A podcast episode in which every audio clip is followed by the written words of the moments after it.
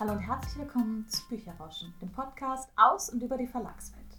Wir sind Jenny und Rina, zwei Verlagsmitarbeiterinnen und wir freuen uns, dass ihr wieder da seid. In der heutigen Folge widmen wir uns wieder einer bestimmten Abteilung bzw. einem großen Bereich aus dem Verlag, nämlich das Marketing, das auch teilweise mehrere Abteilungen umfasst. Zum Abschluss gibt es wie immer einen Buchtipp. Diesmal haben wir euch zwei postapokalyptische Romane mitgebracht. Jetzt stellen wir erstmal wie immer den Timer. Und los geht's. Was heißt aber eigentlich Marketing? Marketing ist letztendlich die Werbung für ein bestimmtes Produkt. Und das umfasst sozusagen auch alle Bereiche, die damit zu tun haben.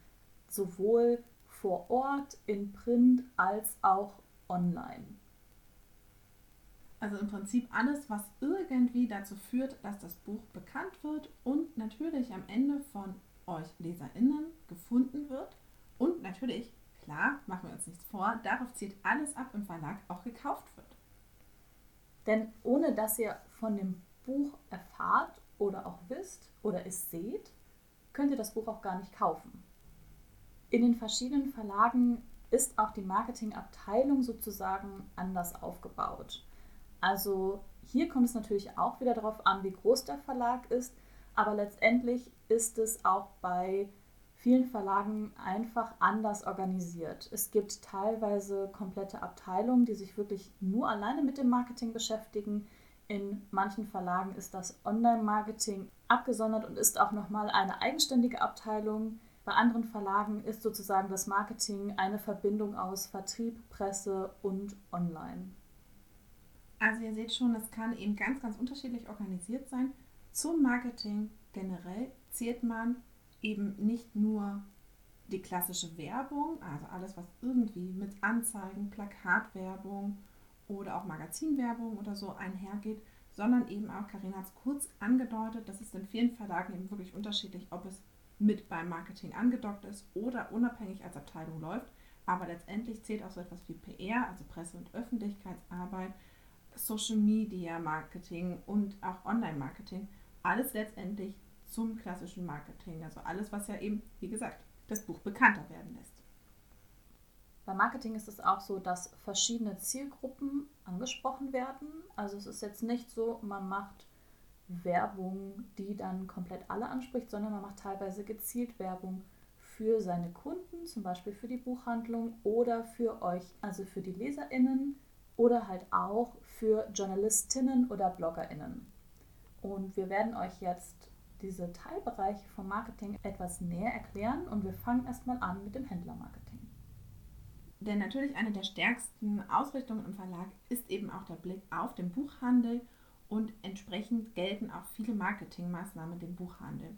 Nicht unbedingt nur den BuchhändlerInnen, sondern auch der Werbung im Handel. Also sprich, natürlich wird auch viel Werbung gemacht, beziehungsweise auch viel unternommen, damit BuchhändlerInnen Bücher überhaupt einkaufen, in den Laden stellen und damit sie dort auch gefunden werden. Gleichzeitig gibt es aber auch eine ganze Reihe an Maßnahmen, die Werbung vor Ort im Prinzip meinen, von Lesezeichen, die an euch KundInnen ausgegeben werden können, von Leseproben oder auch ganz klassisch, das kennt ihr bestimmt auch, es gibt eine Reihe an Buchhandelsmagazinen, Genau, das sind vor allen Dingen viele Maßnahmen von dem Vertrieb. Das hatten wir auch schon in der Folge, als wir über die Vertriebsabteilung gesprochen haben, näher erläutert, dass es natürlich vornehmlich einmal darum geht, dass man die BuchhändlerInnen davon überzeugt, das Buch einzukaufen und sie aber dann auch davon überzeugt, nicht nur ein Buch einzukaufen, sondern möglichst viele, dass die Bücher dann auch präsent in der Buchhandlung sind. Weil das ist ja auch nochmal wichtig. Und genau dafür gibt es da noch bestimmte Marketing- und Werbemaßnahmen, wo man einfach das Buch aus der Masse in der Buchhandlung hervorheben kann. Im Verlag sagt man auch ganz gerne, wenn es eben um Werbung im Buchhandel geht, dass man Werbung beim Point of Sale macht, beziehungsweise beim POS abgekürzt. Und das meint einfach alle Werbemaßnahmen, die sich im Buchhandel konzentrieren. Von, wie ich schon vorhin sagte, Lesezeichen, Leseproben, aber auch sowas wie Plakate zum Beispiel stellen oft viele Verlage zur Verfügung oder auch so Aufsteller, wo ihr Bücher drin findet, die man dann durchschauen kann oder auch Spielzeug für Kinder. Das kann alles Werbemaßnahmen von Verlagen sein. Also geht einfach mal das nächste Mal in eure örtliche Buchhandlung und schaut mal ganz genau nach, weil es gibt teilweise auch so Art Regale und wirklich aufwendige Aufsteller, die dann auch bestimmte Verlagslogos beinhalten, weil das sind dann einfach Produkte, die dann Verlage dem BuchhändlerInnen zur Verfügung gestellt haben, um dort Werbung zu machen. Das finde ich nämlich auch immer ganz spannend, seitdem ich mich da einfach näher mit beschäftige. Wenn ich durch die Buchhandlung gehe jetzt, ich sehe das einfach viel mehr. Also guckt einfach mal ganz offen und ganz genau hin. Natürlich konzentrieren sich sehr viele Maßnahmen des Verlags auf den Buchhandel, also sprich wirklich direkt vor Ort, dass dort eben der Leser auf bestimmte Bücher aufmerksam wird. Aber es gibt eine Reihe an Maßnahmen, die sich direkt an euch LeserInnen richten. Sei es über den Umweg über MultiplikatorInnen, also RezensentInnen, BloggerInnen, aber auch eben direkt über sowas wie Social Media zum Beispiel, aber auch über Anzeigen. Und diesen ganzen Bereich nennt man eigentlich Direktmarketing, beziehungsweise alles, was online ist, hat man irgendwann gesagt, bezeichnen wir einfach als Online-Marketing, weil eben es doch nochmal besonders ist welche Maßnahmen euch zum Beispiel direkt erreichen, sind dann sowas wie Plakate, Anzeigen auf Litfaßsäulen und ähnlichen Bildschirmen, die dann an Bushaltestellen und Zugstationen zu sehen sind. Das ist euch bestimmt auch mal aufgefallen. Aber auch vor allen Dingen auch Anzeigen in Zeitungen, in Magazinen. Es gibt auch bestimmte Flyer und Prospekte, vor allen Dingen auch auf den Buchmessen verteilen wir zum Beispiel auch ganz oft einfach so Infomaterial, was halt an die LeserInnen richtet. Natürlich sind so etwas wie Rezensionen letztendlich auch nichts anderes als ein Teil des Marketings. Aber hier muss man sagen, dadurch, dass es ja über Umwege, über RezensentInnen geht, die frei entscheiden, was sie jetzt wirklich besprechen, welches Buch sie gut finden. Also das wird eigentlich nicht beeinflusst vom Verlag, sondern das sind ja letztendlich freie Meinungen, die jemand zu einem Buch haben kann. Aber letztendlich sind sie trotzdem auch, wenn man so will, ein Teil des Marketings, denn sie dienen dem, dass das Buch irgendwie sichtbar wird. Und auch wenn sie letztendlich ja nur bedingt gesteuert werden können, werden sie beim Verlag trotzdem fest eingeplant quasi. Und viele Maßnahmen, und wir haben ja auch schon in einer Folge über die Presse- und Öffentlichkeitsarbeit gesprochen, zielen eben auch auf gute und positive Rezensionen ab. Nicht nur in Magazinen und auf Blogs, sondern auch unter anderem zum Beispiel auf Bewertungsportalen wie Amazon oder auch sowas wie Goodreads, Lovely Books. Und letztendlich sind das trotzdem ja auch, wenn man so will, Marketingmaßnahmen.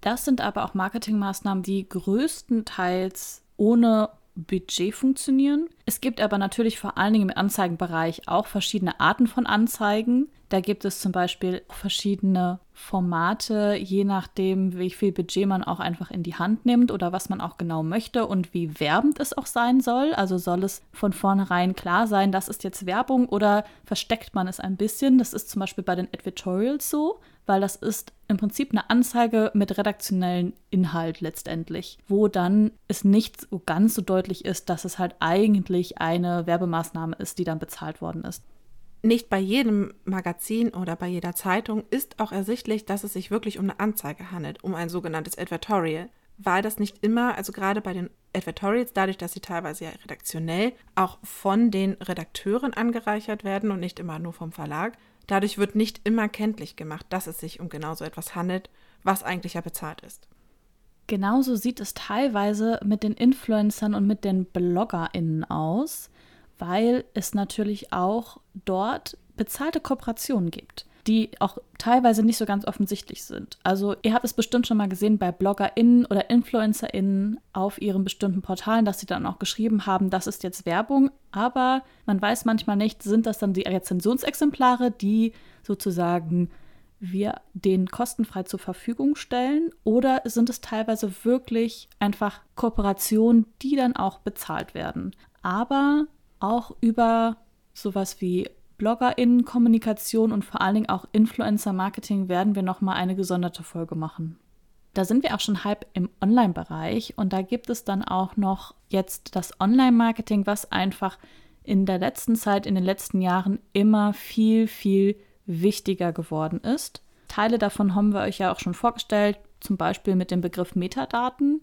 Und das Online-Marketing umfasst letztendlich wirklich alles, was halt online und digital stattfindet. Das ist zum Beispiel Amazon, das sind bestimmte Webseiten, die eigens zu Büchern gemacht werden. Das sind Newsletter, Social Media, also wirklich alles, was irgendwie online stattfindet und Werbung für das Buch macht, wo ihr dann auf das Buch aufmerksam werdet, das gehört zum Online-Marketing. Zu dem Bereich Online-Marketing und aber auch Social Media haben Karina und ich aber auch vor, nochmal eine gesonderte Folge jeweils zu machen, weil das einfach ein sehr spannender Bereich ist, auch mit dem Online-Marketing, der in den letzten Jahren immer, immer größer wird. Und auch gerade der Bereich Social Media ist natürlich auch etwas, das einem als Leserin auch einfach direkt betrifft. Und deswegen haben wir gesagt, dass wir zu den beiden Bereichen auf jeden Fall auch nochmal gesonderte Folgen machen. Also da gehen wir dann nochmal genauer auf den Bereich ein. Deswegen fassen wir den jetzt einfach so ein bisschen kürzer, weil wir gesagt haben, wir machen da das nochmal ein bisschen intensiver dann.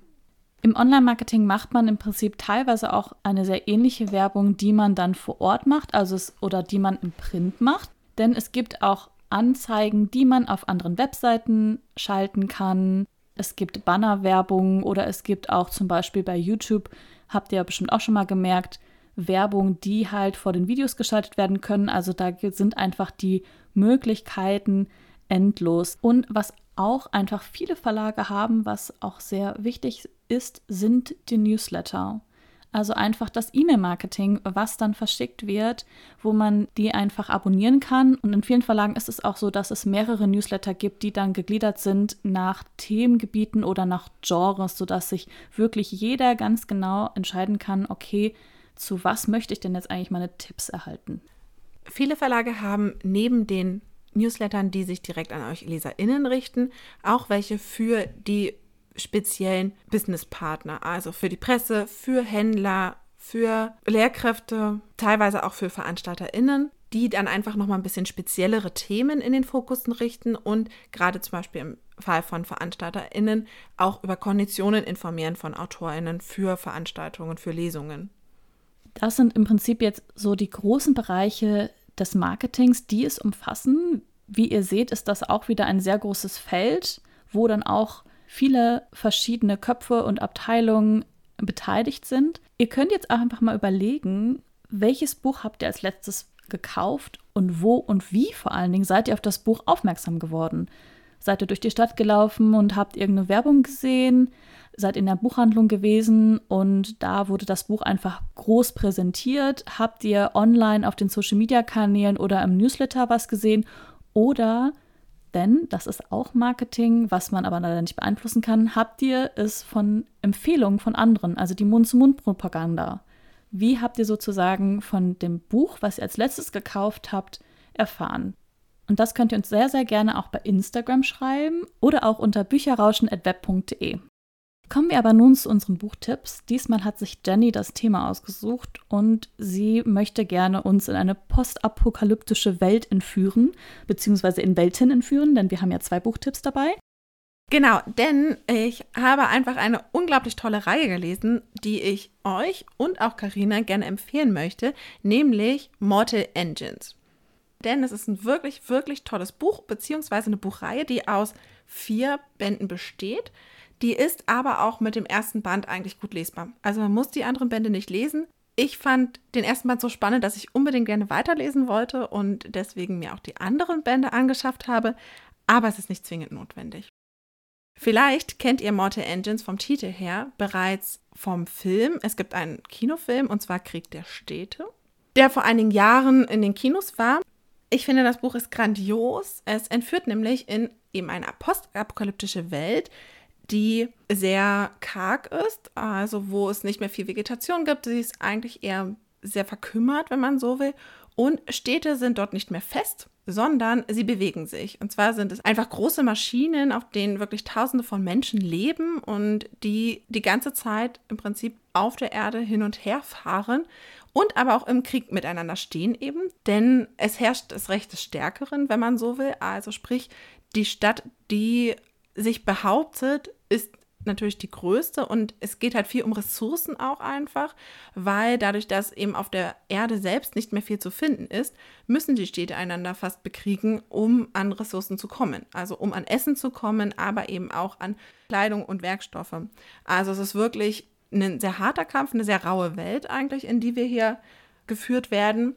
Und wir begleiten zwei Jugendliche, und zwar Tom und Hester.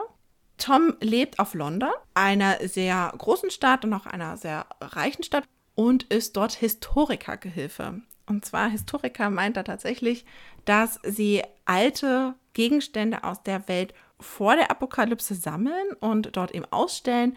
Ein paar der Gegenstände erkennt man auch wieder, wenn man es liest. Also es ist viel auch, dass man einen Blick auf unseren Konsum auch teilweise wirft, weil eben viele der Gegenstände, die jetzt für uns so Wegwerfgegenstände sind, werden dort in den Historikerhallen ausgestellt, so wie bei uns in den Museen alte Gegenstände aus der Antike oder aus dem Mittelalter. Tom ist eigentlich sehr bodenständig und fest in seinem Leben auf London verbandelt, wenn man so will. Das wird aber ganz schön auf den Kopf gestellt, als er eben auf Hester trifft, weil er Zeuge eines Angriffs wird. Sie greift nämlich einen der oberen Historiker an und wird daraufhin von Bord geschmissen. Und Tom sieht das leider mit an und landet ebenfalls von Bord. Und das ist der Anfang einer interessanten Begegnung, die aber auch zu einer Freundschaft wird zwischen den beiden ProtagonistInnen und darauf hinausläuft, dass Tom zusammen mit Hester hinter die Kulissen schaut, wie einfach die Städte untereinander auch agieren, aber vor allem auch, welche Ziele London verfolgt in einer Welt, die eigentlich schon zerstört ist. Mehr möchte ich gar nicht verraten vom Inhalt.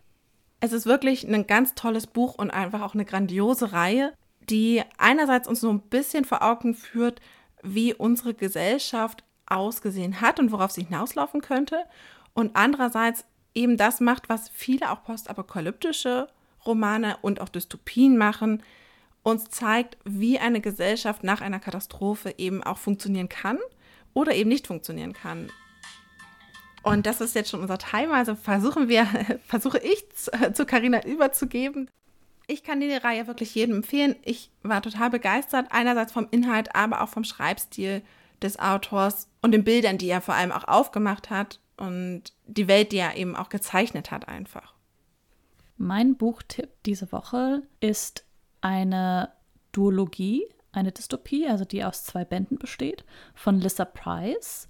Status und Enders heißen die beiden Teile und die Titel im Prinzip verraten auch die Hauptprotagonistinnen letztendlich. Denn im Prinzip spielt es in einer Welt, die nach einer Katastrophe oder nach einem Sporenangriff sehr viele Menschenleben verloren hat. Und das Besondere hier ist, alle Menschen zwischen 20 und 60 existieren nicht mehr, weil sie nicht rechtzeitig geimpft werden können. Das heißt, es sind nur noch die ganz, ganz Jungen, also die Starters, und die ganz, ganz Alten, also die Enders am Leben. Und das finde ich halt einfach wahnsinnig spannend vom Konzept her, weil ich das auch wirklich jetzt so auch noch nicht gesehen habe, dass man wirklich sagt, okay, was passiert eigentlich in einer Gesellschaft, wenn jetzt nur noch die ganz, ganz Jungen und die ganz, ganz Alten leben? Da gibt es halt einfach eine ganz große Schere, denn bei den alten Menschen, die haben die Macht, die haben das Geld, die haben den Reichtum und können einfach ein eher unbesorgtes Leben leben während die Jungen wirklich schauen müssen, wo bleiben sie. Sie haben keine Unterkünfte, sie haben keine Arbeit und nichts und es gibt einfach viel Gewalt und Gangs untereinander. In der Geschichte geht es um die 16-jährige Kelly, die halt von Ruine zu Ruine zieht mit ihrem Bruder zusammen und einfach versucht, irgendwie zu überleben. Und in der Gesellschaft ist es so, es gibt einen Weg für die jungen Leute, Geld zu verdienen, und zwar bei sogenannten Body Farms. Denn auch jeder Reichtum und jedes Geld kann nicht glücklich machen. Die alten Leute wollen sich auch wieder jung fühlen. Und deswegen können sie sozusagen die Körper der jungen Menschen mieten und dann ihre Jugend zurückerlangen. Und für die Starters ist das so gut wie die einzige Einnahmequelle, die sie haben. Und deswegen die Hauptprotagonistin ist auch einfach verzweifelt und geht dann zu einer dieser Farmen und unterschreibt einen Vertrag für drei Vermietungen. Es ist aber dann so, dass bei der letzten Vermietung irgendwas schief geht, denn sie wacht frühzeitig auf und hat auch ihre Vermieterin teilweise noch im Kopf.